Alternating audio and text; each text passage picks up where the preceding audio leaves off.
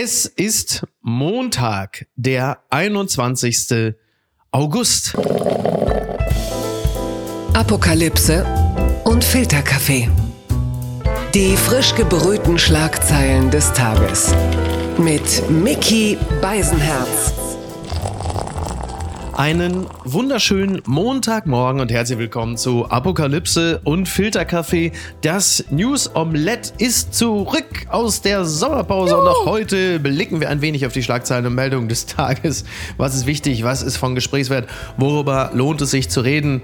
Und äh, mehrere Wochen gemeinsamen Sommerurlaubes haben nicht dazu führen können, dass Sie und ich getrennter Wege gehen. Hier begrüße ich nicht nur der weltgrößten äh, News-Junkie, sondern auch das Grillhähnchen von der Playa de Palma, Niki Hassania. Guten Morgen, Micky. Guten Morgen, Niki. Niki, äh, was wir ja also nicht melden konnten, weil wir noch in der Sommerpause waren. Äh, vergangenen Freitag ist Werner Hansch, der Kultkommentator aus dem Ruhrgebiet, Mein Gott. 85 Jahre alt geworden. Mein Gott! Der Bob Ross der Lautmalerei. Birthday. Happy Birthday, Werner Hansch, der Zirkusdirektor im gigantischen Bewegungstheater Der Skorpion hat wieder zugebissen. Ich fand's toll. äh, Der war jetzt wohl bei SWR 1 Leute zu Gast und da stand dann Werner Hansch, Kommentator und Start-up-Unternehmer. Und Big gedacht, oh, Gewinner, Promi Big Brother Gewinner. Ja. Ich wünschte übrigens, er wäre so ein bisschen mehr Chico Ja. und würde uns teilhaben lassen, wofür er die Kohle ausgegeben hat, weil irgendwie hat man nichts mehr von ihm gehört. Und ich ging davon aus, dass er in Mexico City. ja. Koks und Nutten in Mexico City und 23 Balenciaga Daunenjacken habe ich mir gegönnt. Fun Fact des Tages. Ja, das äh, würde ich gerne noch, äh, bevor wir dann in die substanziellen Dinge einsteigen. Äh, wusstest du, äh, das, was die Bild-Zeitung gemeldet hat? Sohn Barron, überragend. Der neue Trump Tower. Barron Trump Height, also zu Deutsch Barron Trump Größe ist der erste Vorschlag, den Google macht, wenn man den Namen von Donald Trumps jüngsten Sohn in der Suchmaschine eingibt. So meldet die Bild. Das Interesse an der Körpergröße des jüngsten Trump-Sprösslings scheint groß. Ähm, Baron Trump, also der kleine, immer etwas gelangweilt, äh, etwas fast schon apathisch dreinblickende Sohn von Donald Trump, ist mit seinen 17 Jahren mittlerweile 2 Meter eins. Wow. Äh, Hast du die Fotos gesehen? Er ist echt, der gibt mir so ein bisschen Igor-Vibes, so von, Ja. den, von der Adams Family oder Monsters, ich weiß es gar nicht, aber Sag weil er wie leider oft bei Teenagern, die so zu schnell einen, einen Wachstumsschub kriegen, Mhm. Ja. Dann eine ganz schiefe Körperhaltung haben. Also der hat so den Kopf eben Ja. so ein bisschen, ja, Buckel will ich jetzt nicht sagen, aber doch so gesenkt, um kleiner zu wirken. Mhm. Ja. Und wirkt ja so ein bisschen unbeholfen und weiß mit seiner eigenen Größe wahrscheinlich nichts anzufangen. He's a bigger guy. He's a great guy. Ja, natürlich hat Trump auch direkt um zwei Zentimeter ihn größer gemacht, als er Hat ihn noch einfach tatsächlich. noch länger gemacht. What am I supposed to say? Long dicks make long kids. Wa- was- That's the only thing I gotta say about it. Wa- Was sagst du eigentlich zu all den Strafprozessen Ja. jetzt, die äh, Trump drohen? Haben wir ihn jetzt endlich? Also, oh Gott. Meinst du, das, das bricht ihm jetzt endgültig das Genick? Ich also, muss gestehen, ähm, ich, mu- ganz kurz bevor du ausführst, ähm, Ja. ich habe das Gefühl, dass wir näher kommen an einer Festnahme Mhm. oder irgendwas. Aber ich bin erst optimistisch, wenn ich äh, sehe, dass er irgendwie vor Gericht steht und sich die Haare und Make-up nicht machen kann. Also wenn die Ah. Haare zerzauselt sind Ja. und äh, ja, seine Gesichtsfarbe und alles so schief wirkt, dann weiß ich, we got him. Ansonsten ist er möglicherweise wirklich äh, der erste Präsident der Vereinigten Staaten, der seine Amtsgeschäfte einfach aus Block B heraus macht. dann hat er übrigens in dem Fall auch wirklich die The Mexicans behind the wall. Aber er ist dann zusammen mit der arischen Bruderschaft. Das ist dann sowas wie seine Schweizer Garde. Also es ist toll. Ich bin absolut begeistert. Wir werden das äh, weiter und kommen hierzu. Die Schlagzeile des Tages. Spanien erkämpft sich ersten WM-Titel. Das berichtet NTV.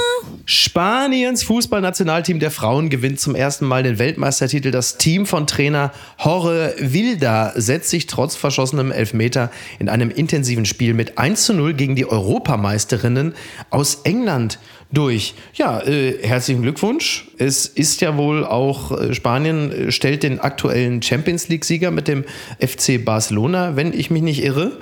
Und äh, toller Erfolg. Und doch die Frage, inwieweit äh, haben das alle noch mitbekommen, jetzt wo die nationalen Ligen schon wieder äh, starten? Also ich muss gestehen, ich bin in Spanien gerade und du hast nichts gehört. Kein Hubkonzert, äh, ja, gar nichts, kein Autokorso. Und da wurde mir bewusst, was ich eigentlich irgendwie dann doch geahnt hatte. Nobody cares. Ja, was ja, was ja quotenmäßig ja nicht ganz stimmt. Ne? Also die Quoten sind ja wohl ziemlich gut, nach allem, was man so hört, aber es ist halt natürlich nicht vergleichbar. Gut, jetzt muss man sagen, ähm, da gerade in, äh, in Palma wird der Paseo aufgerissen, da kann man eh nicht so gut mit dem Auto durchfahren. Ne? Dann weiß man natürlich da auch, viele Autos sind auch einfach kaputt, ne? die Hupe und so. Also man weiß es nicht genau. Es ist übrigens für den Coach, äh, Jorge Wilder, ist das natürlich eine schöne Genugtuung. Es war ja erst im vergangenen September so, da haben 15 Nationalspielerin in einer Mail ihren vorläufigen Rücktritt aus der Nationalmannschaft erklärt. Und dann hat der Verband aber gesagt, nix da, wir, wir vertrauen dem Mann, äh, zumindest was die sportliche Kompetenz angeht, äh, hat der Verband äh, da offensichtlich richtig gelegen. Übrigens muss man ja dazu sagen, das sind natürlich jetzt sehr viele prominente Fußballerinnen, sind möglicherweise die einzigen äh, richtig renommierten Menschen aus dem Profifußball derzeit, die nicht nach Saudi-Arabien wechseln werden. Ha, ich äh, muss nur ein bisschen, weil du das gerade sagst mit dem Trainer, ich weiß gar nicht, was mhm. ihm vorgeworfen wurde damals. Aber ähm, ich, ich finde interessant, ähm, kannst du dich noch an den Film, kurz mal Themenwechsel, kannst du ja. dich noch an den Film äh, Blau ist eine warme Farbe, Blue is the warmest color ja. erinnern? Lea Seydoux oder so? Genau, ja, genau. genau. Ja, richtig. Und nach der Produktion wurde dem Regisseur Abdelatif Keshish oder wie der hieß, mhm. wurde ihm auch vorgeworfen, die Schauspielerin wirklich gefordert zu haben und auch die ganzen Sexszenen seien sehr unangenehm gewesen für alle Beteiligten. Und ja. ich weiß noch, dass alle, jede Form von Kritik plötzlich weg war, als sie einen Oscar bekommen haben. Ja? Also wenn, so. wenn du dann ja. einen Preis bekommst, dann ist plötzlich alles wie weggewischt und die Vorwürfe, die im Raum waren, die vermutlich stimmen, ja, man ist dann so, ey, ihr habt jetzt einen Oscar, haltet alle die Fresse. Es scheint ja gewirkt zu haben, was ich so ein bisschen irritierend finde. Und jetzt auch bei der WM, dass plötzlich ist der Trainer, der noch in der Kritik stand, wo auch Spieler zurückgetreten sind, ist jetzt plötzlich der Held. Naja, es sind 15 Spielerinnen, die zurückgetreten sind. Drei sind dann wieder zurückgekehrt. Ich weiß nicht genau, was da gewesen ist. Es war wahrscheinlich ein toxisches Arbeitsumfeld. Man spricht schon vom männlichen Lizzo. Ich weiß nicht, ob sie auch gemeinsam in Amsterdam gewesen sind und äh, wie die Bananen zugeführt wurden. Das weiß man nicht. Also äh, herzlichen Glückwunsch jedenfalls. Die Frage ist, was wird das für den äh, Fußball der Frauen bedeuten? In Deutschland vermutlich bis auf weiteres erstmal nichts. Da haben jetzt erstmal alle die Schnauze voll und ergötzen sich äh, an äh, Figuren wie Harry Kane oder schauen halt einfach einfach faszinierend äh, dabei zu, wie einfach äh, alle Fußballer äh, so um die 30 Richtung Saudi-Arabien wechseln. Also da hast du ja schon das Emirat, äh, du hast Mohammed bin Salman, der quasi so als übergeordnete Figur sagte, zu jedem so, Neymar, Neymar, ich schicke dir jeden Tag einen Koffer.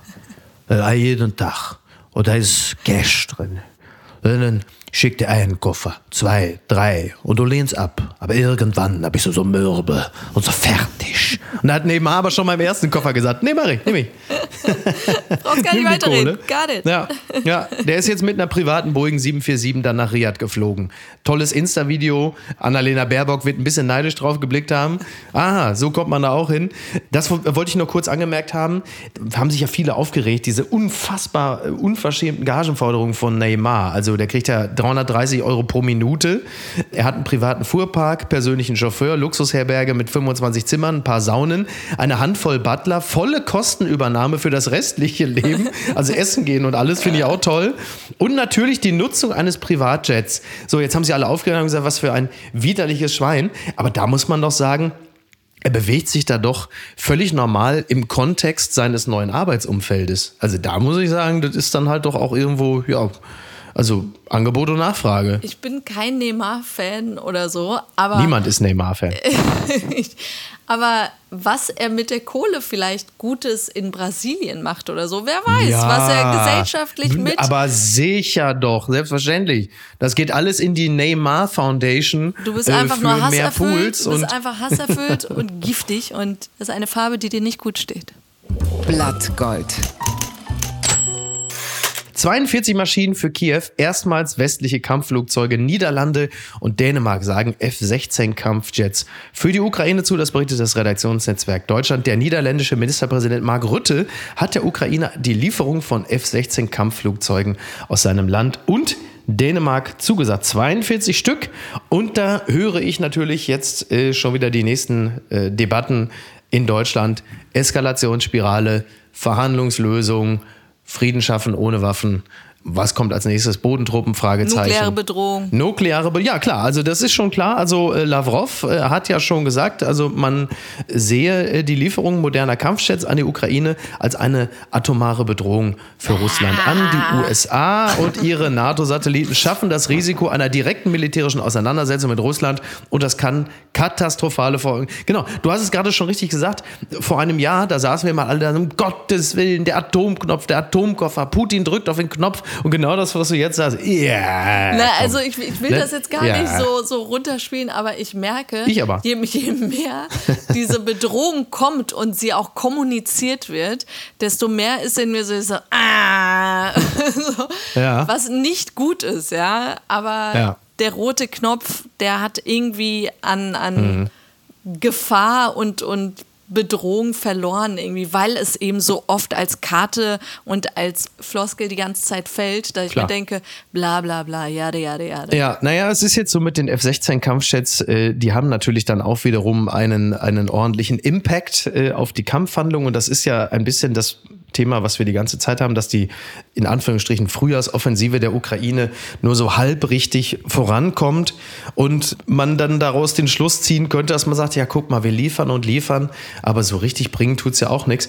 Die Wahrheit scheint mir dann aber doch zu sein, naja, wenn man immer nur halb, halbmächtig etwas liefert, dann kommst du natürlich auch nicht zurecht und dann kommst du halt irgendwann an den Punkt, dass du sagst, wir haben es versucht, aber es bringt ja nichts und ich würde einfach nur in der, in der Logik solcher Handlungen schon immer dafür plädieren, dann auch richtig durchzuziehen, um dann auch zu einem gewünschten Ergebnis zu kommen und nicht immer halbgar zu liefern, um dann am Ende zu sagen, ja, aber siehst du, guck mal, es bringt ja, ja nichts. Weil dann, ist, dann hätte man sich auch gleich sparen können. Und vor allem schnell, ja. also das Tempo ganz ehrlich, ich stelle es bis heute in Frage. Ja? Waffenlieferungen, ich, ich war jetzt nie so dieses Jahr, go for it. Mhm. Aber wenn wir jetzt uns entschieden haben, als Gemeinschaft zu liefern, dann bin ich doch auch sofort alles und viel und nicht immer dieses, na, mal gucken, was jetzt passiert. Und dann genau. siehst du nämlich in den letzten Tagen, wie Russland die Ukraine angreift, wirklich auch jetzt nicht irgendwelche Armeen oder so der Ukraine mit Raketen beschießt, mhm. sondern sterben Zivilisten links und rechts und Kinder. Und ich will jetzt gar nicht so einen auf pathetisch machen oder sonst was, aber ich denke mir so, ja, dann hört auf mit diesem Zögern. So, ihr habt euch jetzt dazu entschieden, zu liefern, dann macht jetzt auch bitte wie sagt man das, vollen Herzens, so macht es ganz oder eben gar ja. nicht. Und, und dieses immer zögern und wir wissen alle, es war jetzt immer schon so, ja, immer diese Debatten, nur damit dann die Kritiker sagen können, ja, Scholz hat sich lange Zeit gelassen und darüber nachgedacht und hat wirklich klug kam er zu diesem Ergebnis. Wenn du dieses Schulterklopfen von deinen Kritikern brauchst, dann kann ich dich echt nicht ernst nehmen. Mach's einfach. Morgen vielleicht schon der Skandal des Tages. Klare und faire Regeln. Buschmann will Unterhaltsrecht reformieren, das berichtet das ZDF. Justizminister Marco Buschmann plant eine Reform des Unterhaltsrechts. Ziel sei es, die Lasten fairer zu verteilen. In den nächsten Tagen will er Eckpunkte vorlegen. Ja, ähm, eine Reform des Unterhaltsrechts. Er sagt, äh, wir werden die Unterhaltslasten fairer verteilen. Er will ähm, in den nächsten Tagen einen Gesetzentwurf, äh, der soll jetzt zügig folgen. Und die Reform werde vor allem solche Trennungsfamilien betreffen, in denen zwar ein Elternteil die Hauptbetreuung leiste, der andere Elternteil sich aber auch zu 30 oder 40 Prozent einbringe. Zitat, äh, das würde ich gerne noch anfügen. Also Marco Buschmann fügt ein Rechenbeispiel an, in dem der mitbetreuende Vater 4000 Euro im Monat verdient, die hauptbetreuende Mutter 2000 Euro und der Vater 40 Prozent der Erziehungsleistung übernimmt. In diesem Falle zahle der mitbetreuende Vater bisher mit großer Wahrscheinlichkeit mehr als 500 Euro Unterhalt. Wenn unsere Pläne umgesetzt werden, wird der Vater etwas mehr als 400 Euro zahlen. So, das ist natürlich aus der Perspektive der Menschen, bei denen nun wirklich alle 10, 20 Euro zählen, wahrscheinlich ein ziemlich wichtiger Gedanke. Und womit Marco Buschmann definitiv erst einmal recht hat, ist, dass das deutsche Unterhaltsrecht in die Jahre gekommen sei und ignoriere, dass viele Eltern ihre Kinder auch nach einer Trennung gemeinsam erziehen und betreuten. Da würde ich ihm jetzt zunächst einmal recht geben. Also das, äh, da hat sich natürlich glücklicherweise, muss man ja sagen, in den letzten Jahren und Jahrzehnten einiges getan. Von daher ist die Idee im Kern meines Erachtens, das zu reformieren, erst einmal gut und richtig. So, jetzt kommt aber die weibliche Perspektive. Mein, mein erster Impuls war, äh, das ist wahrscheinlich von Buschmann für seine Bros und äh, Dudes, die äh, keinen Bock haben, Unterhalt zu zahlen. Und ja, er so sagt die. jetzt so, hey, ich kümmere mich drum, Jungs. So, äh, mhm. ihr müsst ja. halt noch einmal mit den Blagen auf dem Spielplatz spielen dann sieht so aus, als seid ihr mit involviert und dann zahlt ihr weniger. Nein, also du hast recht, Düsseldorfer Tabelle ist das, glaube ich, das aktuelle. Genau, die Düsseldorfer Tabelle, ja. Und äh, wenn ich in meiner Bubble mich umschaue, was getrennte Paare mit gemeinsamen Kindern angeht, habe ich auch das Gefühl, dass äh, das von, von den Aufgaben her wirklich anders ist, als es vor 30, 40 Jahren noch war, wo Total. die Mutter ja, komplett ja. die Erziehung übernommen hat, die alleinige Erziehung und wo man echt so war, nee, sorry, der Typ soll bitte zahlen zumindest, wenn er schon da nicht ja. mit involviert ist. Aber trotzdem, glaube ich, sind wir auch noch nicht so weit, dass man sagt, das ist 50-50. Und Mütter, ja, ja, Mütter sind ja. im Universum von Kindern einfach nochmal die wichtigere Person. Also Klar, es gibt Ausnahmen, aber das ist. Die Erfahrung habe ich, die Erfahrung habe ich auch gemacht. Ja, das Meine ist Tochter versucht mir seit Jahren äh, weiß zu machen, dass sie uns also beide gleich lieb hat, aber ich habe immer das Gefühl, na. Was ich aber immer schade fand in getrennten Beziehungen war, dass gerade mit diesem Unterhalt oft so Machtkämpfe und Spielchen ja, ja. gespielt worden sind. Und ja. da dachte ich mir oft, das habe ich auch wirklich leider öfter erlebt, dass der Mann dann gesagt hat, äh, lieber zahle ich ganz viel Geld für einen Anwalt, als der Ex irgendwie auch nur einen Cent mehr mhm. zu zahlen. Ja. Wo ich mir immer gedacht habe, das ist immer noch die Mutter deines Kindes. Mhm. Und wenn du die Mutter unglücklich machst, indem sie in prekären Situationen gelangt, dann machst du automatisch dein eigenes Absolut. Kind auch unglücklich und verkorkst es. Also ja. da dachte ich mir immer, Großmut, Großzügigkeit, ja. Absolut, ja, total. Macht euch. sich ja, ja, ja, macht sich absolut bezahlt. Dafür kann ich immer nur plädieren, äh, zum Wohle des Kindes und auch zum Wohle der Mutter des Kindes, sich äh, zu verhalten, auch finanziell. Für die Kinder. Äh, und für die Kinder. Wer denkt denn an die Kinder? Das ist so das Einzige, was ich schon sagen muss, so wie sich das Unterhaltsrecht also sehr oberflächlich betrachtet in den letzten Jahrzehnten entwickelt hat. Äh, früher war eine Trennung ganz häufig so, dass, dass Frauen es eigentlich nicht machen konnten, weil sie wirklich Angst haben mussten, weil sie finanziell so abhängig waren.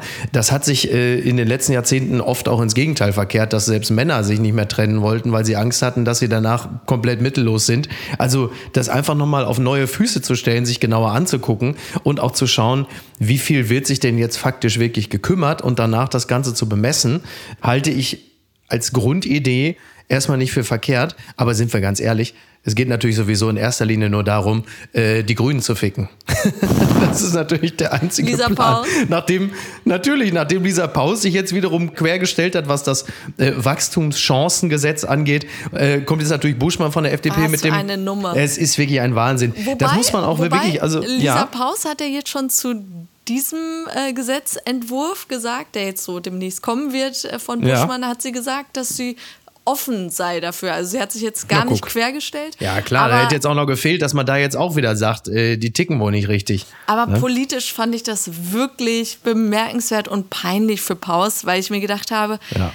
schick doch irgendeinen ein Mittelmann so, das, weißt Naja. weil es ist so offensichtlich, Ja, aber sie können es nicht, sie können es nicht heimlich, will. sie können es nicht hinter den, sie, das muss man auch erstmal, jeder PR-Berater wird sich ja mittlerweile äh, mit der Zunge an der Heizung hängen, solange die Heizung nicht schon auch schon rausgerissen ist, wenn er sieht, was die, was die Ampel da macht, ey. Du hast zwei Gesetze, das eine, was von der FDP blockiert wird, hat was mit Kinder und Sicherungen zu tun und das andere mit Wachstum und Chancen. Und das sind die Gesetze, die dann jeweils blockiert werden, wo du sagst, ey, wer soll denn da bei klarem Verstand sich für die Ampelkoalition entscheiden? Übrigens, was äh, Kinder angeht und äh, Betreuung, möchte ich nur kurz anmerken, es ist auch die Partei von dem Christian Lindner, der mal in einem Zeitinterview gesagt hatte, also er kann sich das auch sehr gut vorstellen, wenn er dann mal Vater wird, dass er sich um das Kind kümmert, dann hat er Zeit, mal zu streichen, angeln zu gehen, sich ums Pferd zu kümmern, wo du sagst, du hast wirklich überhaupt keine Ahnung davon, Vor allem diese Beispiele, das ist doch jetzt toll. Mark Twains Tom Sawyer, oder was? Äh, Angeln, Streichen. Sowas kann man sich nicht ausdenken. Jüngster Schönheitstrend: Mit Barbie-Botox sollen nun die Schultern verschwinden. Das berichtet der Spiegel. Der Wunsch, wie Barbie auszusehen, hat durch den erfolgreichen Kinohit wieder zugenommen. Der neueste Trend Barbie-Botox, doch die Injektion des Nervengifts in die Schultermuskeln, ist nicht ungefährlich. Also es ist jetzt offensichtlich ein TikTok-Trend, der ähm, extrem gehypt ist und da wird, äh, dann werden 40 Einheiten des Neurotoxins in jeden Trapezius, also den Muskel, der den Hals hält, injiziert. Dabei sollen der Nacken gestrafft und die Schultern flacher werden. Also langer Hals, schmale Schultern. Niki, ähm, hast du mir was zu sagen? Ich, ich dachte immer, Schultern seien was Gutes und plötzlich ist, lass sie wegschmelzen. Genau, genau. Nein, ähm, all die Jahre Schwimmunterricht für den Arsch, aber Mhm. Ja. ich, ich finde halt so interessant an der Geschichte und Mhm. wirklich, ich hatte vorher noch nie was davon gehört, aber an der Geschichte finde ich einfach interessant, Barbie, der Film, der wirklich, ich wollte ihn mögen, aber Ja. Was war das für ein beschissener Film? Also es ist wirklich für Das ist die Truman Show in Pink, oder? Oh, das ist eine Beleidigung gegen die Truman Show, die ja wirklich Ja, aber alle sind doch so begeistert gegen das Ja, ja, und Patriarchat ehrlich, und gegen werde- den falschen Schein von äh, Ja, Instagram. das sind doch Dinge, eine- die haben wir doch also noch nie Film irgendwo mal gehört oder gelesen. Und wenn jemand von diesem Film wirklich aufgeklärt und wachgeküsst wird, was den Feminismus angeht, dann denke ich mir, hast du die letzten 20 Jahre echt verpennt. Also wenn das, diese simplen Ja, aber sind doch alle so begeistert und alle und, und schreiben. Ja, und äh, der ist auch äh, wirklich bestimmt für Siebenjährige, ist das ein super Film. Und da werde ich auch mit deiner Tochter gerne reingehen, damit sie Mhm. äh, vielleicht äh, wach geküsst wird. Aber Die war ja wenn, schon drin. Die war ja komm. schon drin. Sie fand ihn so okay. Ja, aber Wenn, wenn erwachsene Frauen behaupten, dieser Film sei wirklich so revolutionär, dann denke ich mir so, yikes. Aber zurück. Feuilleton aber, ist auch begeistert. Aber ist das nicht irgendwie im Grunde wirklich so Mir tut es einfach jetzt- für Christopher Ja. Nolan leid, dass sein Meisterwerk Oppenheimer mit dem Scheiß in einen Topf geworfen wird, um ihn zu promoten, wo ich mir denke, was? Egal. Aber worauf ich hinaus wollte, ist, dass die Message am Ende von Barbie eben nicht ist Feminismus, sondern es wieder einen Weg schafft, dass wir alle am Ende sagen, ich will aussehen wie Margot Robbie. Ich will einfach so aussehen wie sie.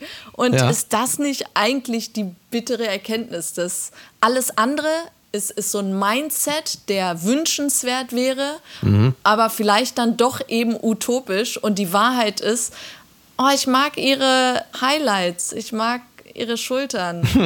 Und Ja, nee, beziehungsweise ich hasse meine Schultern. Ich hasse meine Schultern. Genau. Und warum ist mein Hals nur 30 Zentimeter lang? Da gehen doch auch 60. Los, hauen wir die Spritze rein. Ne? Übrigens, für Margot Robbie hat sich das Ganze schon ordentlich gelohnt. Ich glaube, sie hat 50 Millionen jetzt äh, an diesem Film verdient. Und äh, natürlich arbeitet man jetzt an einer Fortsetzung. Und da ist es also äh, durchaus denkbar, dass das Gehalt sich verdoppelt und sie sogar an den ähm, Einnahmen auch beteiligt wird. Weil äh, Ja, ohne sie geht's nicht. Glückwunsch, Mattel. Ja, allerdings. Söder ist. vor allem teuer. Die Welt schreibt, die teure PR-Show der Söder-Regierung. Unter Markus Söder gehen die bayerischen Regierungsausgaben für absurde Werbeartikel und floppende Digitalangebote durch die Decke.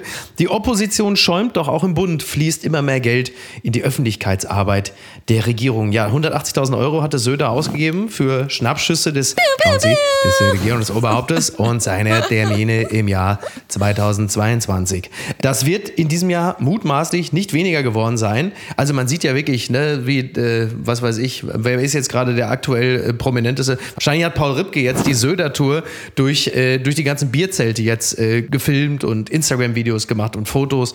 Das muss ja ein okay. Heidengeld alles kosten, was da verballert ich, wird. Niki, schieß los. Ich, ich verstehe die Kritik, ja. Also es ist mhm. viel Schauen Sie. öffentliches Geld, was da investiert ja. wird für diese Fotos, für den Podcast von Söder, der 90.000 Euro kostet für mhm. 1000 Streams pro Folge oder so. Und ich bin mir äh, sicher. Hat ja der Wendler-Podcast mehr und der kostet 29 Streams Euro. sind alle von Jasmin Embarek, die sich nur darüber lustig also machen will.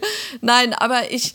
Ich muss aber gestehen, ich habe ja so einen Softspot für äh, diesen Söder-Quatsch. Mhm. Und ähm, wenn man sich anschaut, was mit 180.000 Euro an Fotomaterial mhm. für tolle Eindrücke entstehen, ja. die dann von einem schlauen Roman Wagner in Memes umgewandelt werden. Ach so, ja. Die uns wiederum zum Lachen bringen, da denke ja. ich mir doch, ist doch in unsere Gesundheit investiert, in unsere mentale so. Gesundheit, dass wir uns darüber freuen. Also, also man also sagt, kann Lauterbachs, gesund. Also, Lauterbachs. Ministerium ja. soll da irgendwie 50-50 mit denen machen. Also ich lohnt. habe mit der STIKO, ich habe mit der STIKO gesprochen und die haben mir gesagt, also das mit der vierten Impfung und Booster, das lass mal sein, aber der, der Instagram-Kanal von Markus Söder und Twitter und du X, das sollen sie alle besuchen. Lachen ist gesund. Du, ja, du musst, mir, du musst mir aber bitte verraten, welche Agenturen sind das, die so viel Kohle dafür abgreifen? Also, ja. du weißt, ich habe. Welcher Agenturensohn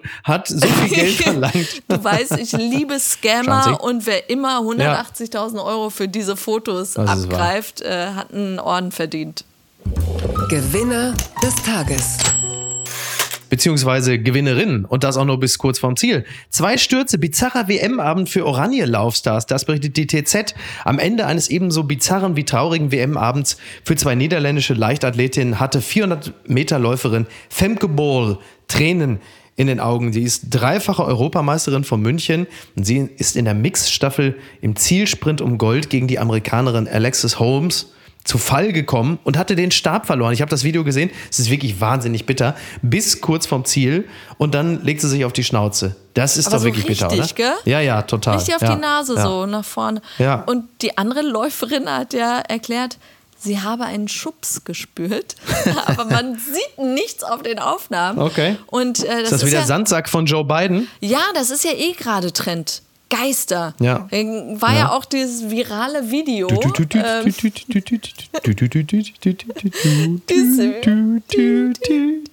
dieses virale Video an Bord einer amerikanischen Airline, wo mhm. eine Frau behauptet, die macht da so wirklich panisch, äh, kreischt sie da rum und sagt, da sitzt jemand neben mir hinten in der letzten Reihe. Da sitzt jemand neben mir. Ich steige hier aus. Ich steige hier sofort aus. Wenn ihr alle sterben wollt, macht das ruhig. Ich steige aus.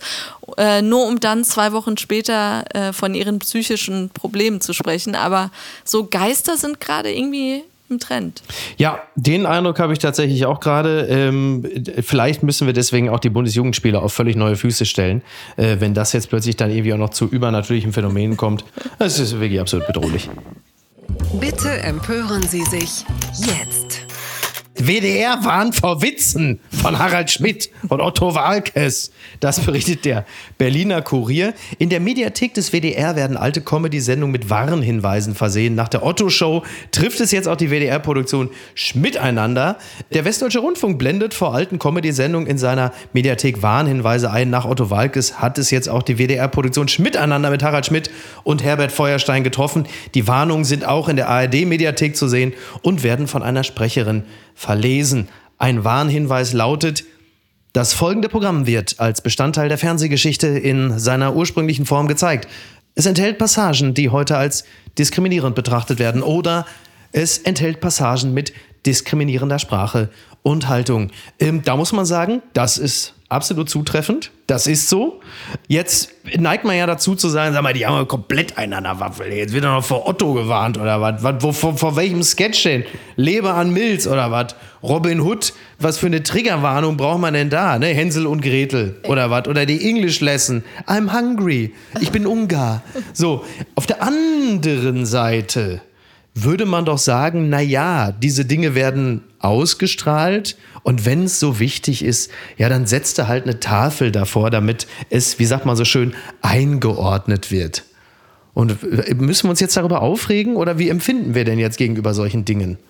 Du kennst meine Meinung zu diesen Triggerwarnungen. Zuletzt Ja. hat es mich ja wirklich genervt bei TKKG, bei den äh, Ja. Hör Hörspielen, wo ich mir dachte, für wie unmündig halten die uns Hörer und von Dieses Hörspiel ist ein Produkt seiner Zeit. Es kann diskriminierende Sprache enthalten und Meinungen und Haltungen reflektieren, die wir in unserer heutigen Zeit Ja, und das hatte ich, betrachten. und das hatte ich äh, bei Instagram mal veröffentlicht, so mit rollenden Stimmt. Augen. Ja. Und dann schrieben einige darunter, ja, aber es schadet doch keinem. Ja, und Mhm. da gehe ich auch mit. Und wenn es Jüngere hören, ist es gut, dass es nochmal eingeordnet wird. Aber mein Problem mit diesen Triggerwarnungen ist, wir leben in einer Zeit, wo wir die schlimmsten existenziellen Bedrohungen haben. Ja, also Krieg, Klimawandel, you name it. Und alles, was wir eigentlich bräuchten, wäre ein dickeres Fell.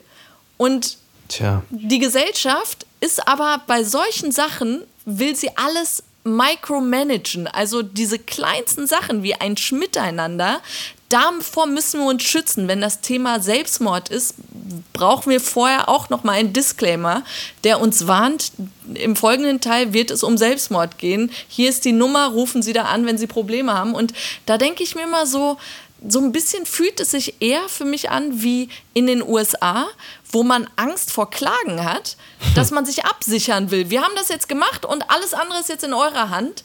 Und ja, so, dass mit uns umgegangen wird, als seien wir so zerbrechlich. Und das hast du ja aktuell bei Twitter oder X, wie auch immer, Elon Musk, der äh, jetzt diese Blockierfunktion abstellen will. Ja. Das heißt, du kannst Menschen, die dich beleidigen oder die dir auf den Sack gehen, nicht mehr blockieren. Du kannst sie nur noch auf stumm schalten oder irgendwie sowas. Da wird noch rumgetüftelt, keine Ahnung. Aber an sich muss ich gestehen, dachte ich mir, ganz ehrlich, dieses Blockieren, irgendwie habe ich auch da mir gedacht, wenn du das Gefühl hast, dass Social Media dir nicht gut tut, stell deinen Account auf privat und Ja, nimm gar nicht erst teil. Aber dieses sich so isolieren wollen von, von anderen in diesem öffentlichen Raum, das erscheint mir irgendwie so, keine Ahnung, ich. Äh, Immerhin, immerhin werden die Po- immerhin, ja, gut. Ich würde dann sagen, weißt du was, komm, ähm, also dann muss man natürlich immer sich die Frage stellen, äh, was kommt denn als nächstes? Also Triggerwarnung ist ja beliebig. Also du kannst natürlich auch nicht nur, klar, in diesem Falle würde man wie bei so einem Denkmal, ja, man reißt es nicht ab, sondern man stellt eine Tafel und sagt, das ist irgendwie auch im Kontext seiner Zeit zu sehen. Bei Humor von Otto, also ich weiß nicht, bei Harald Schmidt, ja, okay, gut. Mhm. Ich würde eher mal den Sat 1 Fun-Freitag mit einer Triggerwarnung versehen. Also wenn wir schon darüber reden. Und äh, also, naja. Immerhin werden die Sendungen noch ausgestrahlt. Sehen wir es doch positiv. Immerhin sind sie noch verfügbar. Das, die Alternative wäre, dass sie sagen, das können wir nicht mehr ausstrahlen. Äh, dann hast wir haben alle gewonnen. Ja. Unterm Radar. Albania, Italy pays bills for tourists, dine and dash. Das meldet die BBC. In a unique act of diplomacy, Italy's government has settled the restaurant bill of four Italian tourists in Albania who left without paying. Also um das kurz zu übersetzen, ist es so, dass offensichtlich vier italienische Touristen in Albanien gewesen sind, die waren dann herrlich essen und dann haben sie das Restaurant, sie haben die Zeche geprellt. Sie haben die Zeche geprellt und das führte dann offensichtlich zu diplomatischen äh, Verwicklungen zwischen Albanien und äh, Italien. Das ging durch die Presse links und rechts und überhaupt. Und am Ende hat dann Giorgia Meloni gesagt, weißt du was, fuck it, ich, ich übernehme jetzt die Rechnung für die Trottel, äh, damit man weiß, hier, wir Italiener, we are decent people, ja. Wir Go and pay the bill for these idiots, ja. Genau. Wahnsinn. Ja, der, also der Botschafter, der Botschafter soll die Rechnung übernehmen. Toll. Und was ist jetzt, was ist denn jetzt dann mit unseren äh, Münsteraner Kegelbrüdern, die den mallorquinischen Puff angezündet haben? Das kann doch jetzt, die kommen doch aus NRW, da kann doch jetzt mal entweder Henrik Wüst oder Herbie Reul können doch mal für die die Rechnung übernehmen. ist ja wohl das Mindeste, oder? Ich fand viel lustiger, dass diese Kamera äh, festgehalten hat, wie die, Henrik Schall den Puff. die italienischen Gäste nach ihrem Restaurantbesuch dem Kellner wohl auch noch gesagt haben, wie lecker doch das Essen war und sich dann verpisst haben. Ja. Ja, Niki, da wäre ich jetzt an deiner Stelle mal ganz ruhig. Wie bitte? Ne? Ich erinnere nur an den Gardasee. Wir sind jeden Abend sind wir im selben Restaurant essen gewesen. Dann sind wir einmal haben wir gesagt, wir machen jetzt mal eine Ausnahme. Dann sind wir in ein Das war Restaurant deine gewesen. Idee, woanders hinzugehen. Es war ein Sublitz-Restaurant, das war sowas von öd und fad. Das war wirklich, das hat nach nichts geschmeckt, als hätten sie die Gewürze irgendwo im Gardasee versenkt. Aber wie die Rechnung kam, da haben sie die Gewürze wiedergefunden. Die waren nämlich sowas von gesalzen, die Rechnung. Das glaubt man. Und das habe ich gesehen am Nebentisch. Äh, Die Nachbarn von uns, wie die mit der Pfeffer und der Salzmühle, Ritsche, Ratsche, Ritsche, Ratsche, bis zur, bis zur Sehenscheidenentzündung, haben sich da äh, äh, abgemüht, ja, bis die Unterarme gebrannt haben. Das so, so- und was passiert? Die Rechnung kommt, wir waren uns einig, das hat nach nichts geschmeckt, das war absolut beschissen. Wir wollten einfach nur noch gehen. Ne? Auch teuer war es. Und dann kommt die Rechnung, dann guckt meine Frau, guckt die Kellnerin an mit ihren großen persischen, verlogenen Augen. It was delicious. Delicious. Ey, ich bin fast, ich habe gedacht, was ist denn? Ich habe geguckt wie Baerbock im Regierungsflieger. Moment ich habe gedacht, was Moment ist denn hier los? Du musst es richtig Ja. einordnen, ja? Also Ja. du hast Ja. mich auf dieses Ritsche-Ratsche an allen Nachbartischen um uns herum. Alle bedienten diesen Salzstreuer wie Dulle. So, und wie du schon beschreibst, Ritsche, Ratsche, Ritsche, Ratsche. Und in dem. Moment sah ich wirklich alle um uns herum salzen, musste so lachen, dass mir die Tränen kamen. Und dann kam die Kellnerin und ich habe mich einfach geschämt, dass ich so lachen muss, unkontrolliert lachen musste, so dass mir die Tränen kamen. Und ich musste irgendwas Nettes sagen, damit sie nicht denkt, dass ich sie auslache oder so. Das heißt, ich Okay. habe die Situation gerettet mit meiner Verlogenheit zugegeben. It was delicious. Das ist wirklich, das ist wirklich unfassbar, ey. It was delicious. We'll Also ich weiß gar nicht, womit ich das. Thank Das ist so, als hättest du irgendwie Olaf Scholz zwei Stunden interviewt. Als hätte Olaf Scholz bei Hotel Matze gesessen, hätte ihm da anderthalb Stunden da einen rumschabloniert und Matze Hilscher sagt zu ihm, hör mal, ich hab so gegeiert, hör mal, ich hab mich totgelacht. Olaf, du bist eine Bombe. Ne? Also wirklich, das ist absolut, absolut zurück. Ja, liebe Grüße. Und was schreibt eigentlich die Bild? Post von Wagner. Betrifft Merkel-Styling. Ist vom 9. August. Angela Merkels zweites Gesicht gefällt mir nicht.